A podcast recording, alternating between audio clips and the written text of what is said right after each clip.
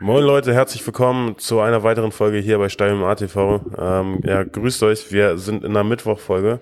Dementsprechend sind wir noch ein bisschen am Ausprobieren.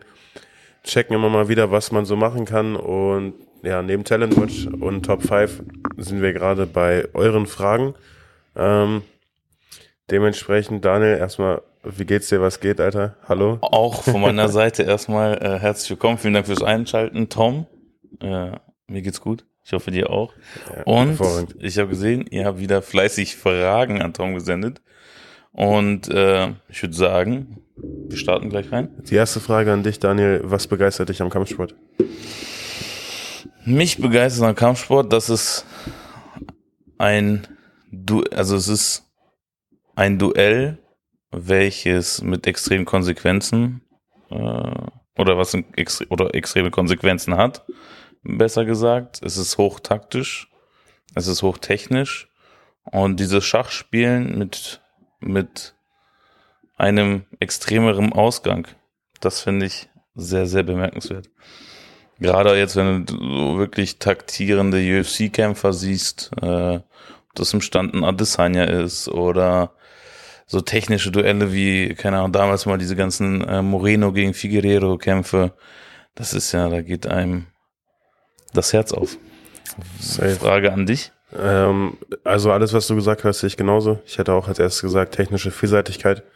Ähm, einfach, weil man extrem viel Techniken hat.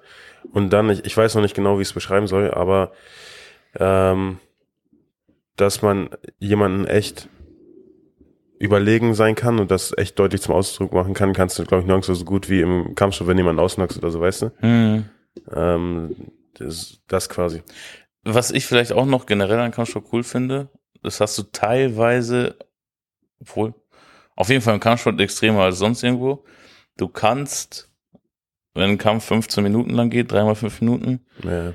14 Minuten und 59 Sekunden unter der und Mann sein und kannst das ganze Ding innerhalb von einer Sekunde drehen. Ja. Das ist auch so was Das den Reiz irgendwie ausmacht, meiner Meinung nach. Genau. Im Vergleich zu Fußball, wenn man schon 10 Uhr hinten liegt, ist halt das Spiel nicht mehr spannend. Da ist Ja, der. Drops gelutscht. Sehe ich, sehe ich auch so wie du. Guter Punkt auf jeden Fall. Danke sehr. Ähm, ich check mal kurz die nächste Frage ab. Und zwar. Haben ich habe ein wir, Video gemacht. Ja, die Frage ist wahrscheinlich eher an mich gerichtet als an dich.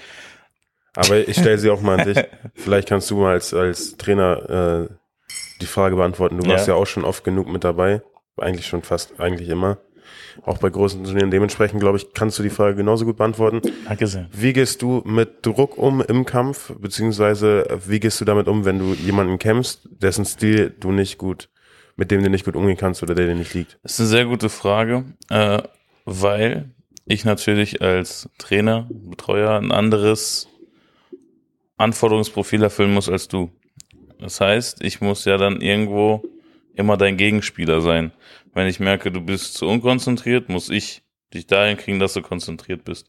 Wenn du zu nervös bist, vielleicht auch aus einem guten Grund, weil du gegen einen extrem starken Mann kämpfst, darf ich dir nicht noch mehr Nervosität quasi so weiterleiten und muss der Ruhepol sein, obwohl ich in den meisten Situationen mindestens genauso nervös bin.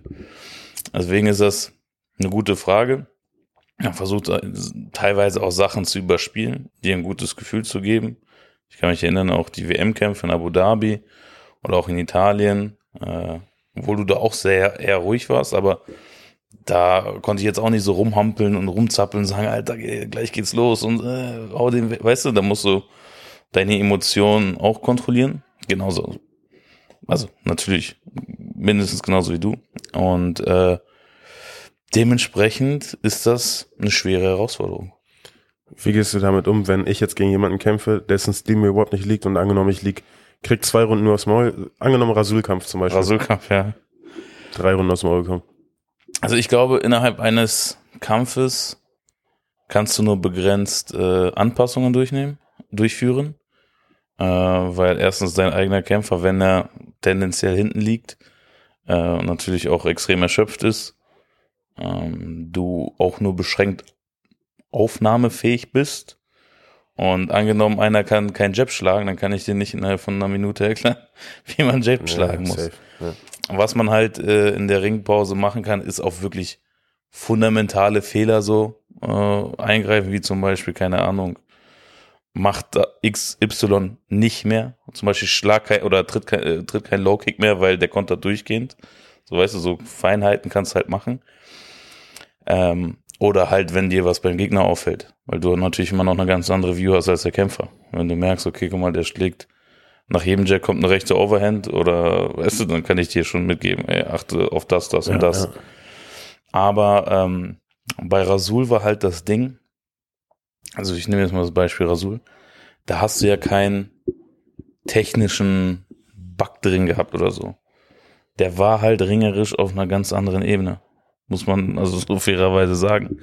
Und äh, das Einzige, was wir da gesagt haben in der Ringpause ist, guck mal, Überlebt. Risiko, Risiko hochschalten. Weißt du, in der ersten Runde versuchst oder vor dem Kampf sagst du ja nicht, okay, du hast eh kein, wir müssen das Ding vorzeitig weghauen, geh all in, sondern okay, wenn du merkst, zwei Runden abgegeben, weißt du, ob wir jetzt mit Punkte verlieren oder ob du dann mehr oder weniger K.O. gehst, aber dafür ein höheres Risiko haben, den irgendwie zu erwischen, ja, ja. dann sage ich dir, okay, äh, punktemäßig liegen wir hinten, Dampf nach vorne. Das sind so eher Feinheiten, die du in der Ringpause machen kannst und Motivation. Also ich glaube, äh, in Italien, da war bei dir auch zwischen gegen Finnland zum Beispiel ein Kampf, da warst du einfach nur sehr, sehr erschöpft. Du hast technisch keine eklatanten Fehler gehabt, sondern da war es einfach nur an dem Biss nochmal zu appellieren. Ja, Mann. Boah, ich habe voll weit ausgeholt, aber äh, das ist eine sehr, sehr, sehr coole Frage. Äh. Jetzt mal an dich.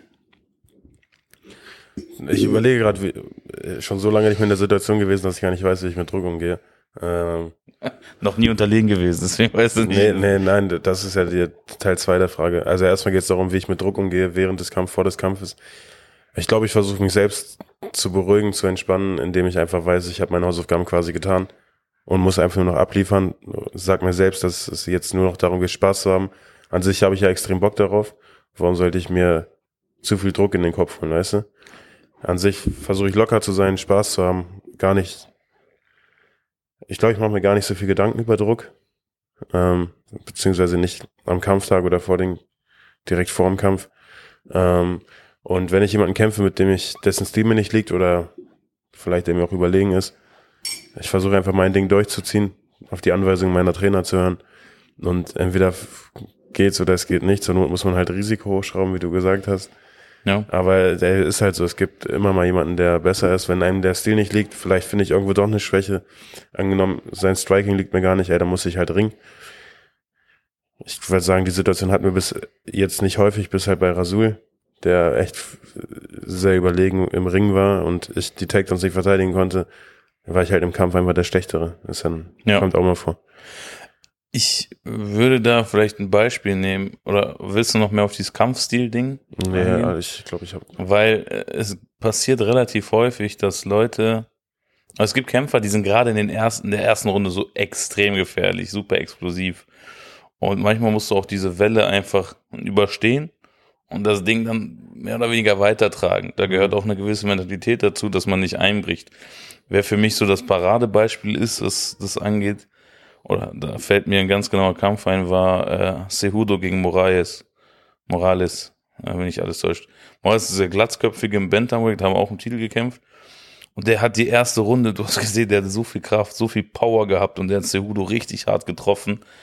Und äh, du hast dir so gedacht, boah, Alter, wenn das so weitergeht, der, der bricht ihn einfach. Aber ja, ja. Cejudo, wenn er, also der hat dieses Championship-Mindset, so, der geht da durch, man. Der, der ist einfach eine krasse Winner, Winner-Mentalität und hat daraus halt einen Dirty Kampf gemacht und hat halt auch die Schläge genommen mit dem Gewissen, Bruder, ich mach dich. Du, es gibt ja so Leute, du bist vielleicht der bessere Fighter oder der bessere Standkämpfer, aber ich bin ein Gewinner. Also, weißt du, so eine Mentalität hat er, ich mach dich trotzdem weg. Du kannst in einem besser sein, ich gewinne trotzdem. Ja, ja. Und das hast du da extrem gesehen. Und manchmal passiert sowas und dann trennt sich halt ein bisschen auch die Spreu vom Weizen. Ja, man, vollkommen richtig. Wollen wir zur nächsten Frage kommen? Ja, sehr, sehr coole Frage. Ähm, die nächste Frage ist auch echt eine gute Frage. Ähm, wer wird in den nächsten Jahren in, den, in allen Gewichtsklassen der UFC Champion werden? Wollen wir das ganze Feld mal von unten nach oben aufrollen? Ich würde oder? es von unten nach oben aufrollen, tatsächlich. Das heißt, wir starten mit dem Fliegengewicht bis 57 Kilo. Ja. Da ist ja Pantoja gerade. Also sorry, wir haben hier teilweise Ja, die Rankings mit Also ich- auf. Unter Welterweight kenne ich die Leute nicht mehr. Äh, wir haben hier Pantoja im äh, Flyweight. Ich muss sagen, für mich war das Flyweight auch so ein bisschen ein dunkler Bereich. Ich habe ich hab halt immer mies diese ganzen Figueredo gegen Morales Dinger gefeiert Ja, ja, safe. und glaube Moreno meinst du, oder? Äh, Moreno, sorry. Ja, ja, safe. Ähm, und glaube, dass Moreno auch wieder Champion Ich wird. auch. Also ich feiere den Typen halt auch, deswegen würde ich es Moreno gönnen und denke auch, er macht das. Wir, wir schauen jetzt, äh, ne, wer quasi in einem Jahr in allen Gewichtsklassen der In Champion einem Jahr? Okay. In einem Jahr. Ja, okay, machen wir in einem Jahr. Oder was, was war? Ja, ich dachte so in den nächsten fünf Jahren irgendwann. Aber Ach so, so, so. einem. Ich dachte, die Frage war in einem Jahr, Ich- aber ist ja auch wir mal egal. die Frage. Wer wird in einem Jahr Champion sein in den jeweiligen Gewichtsklassen? Ist ja auch nicht schlimm. Wer wird in der Hm? in einem Jahr Champ sein? Hast du recht, Digga. Scheiße.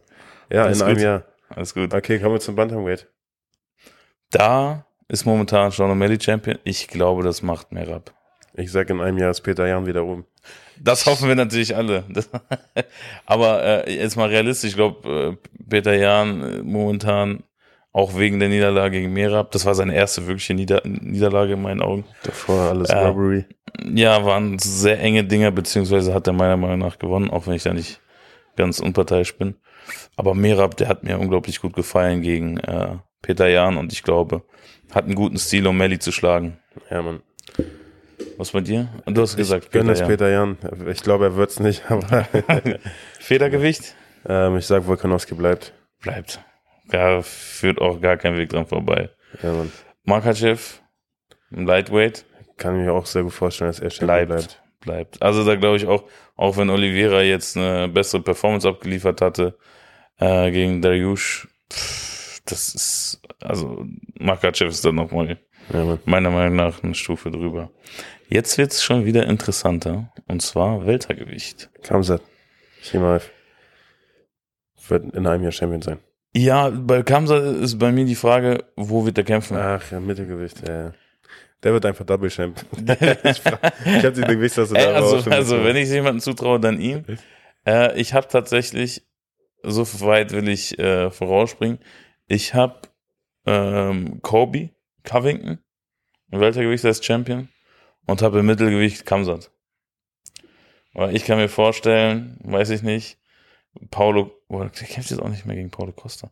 Ich habe keine Ahnung, was da abgeht. Auf jeden Fall, Kamsat wird irgendwo Champion sein, wenn es nicht im Weltergewicht ist, dann im Mittelgewicht und im Weltergewicht dann Covington. Mhm. Glaube ich wirklich.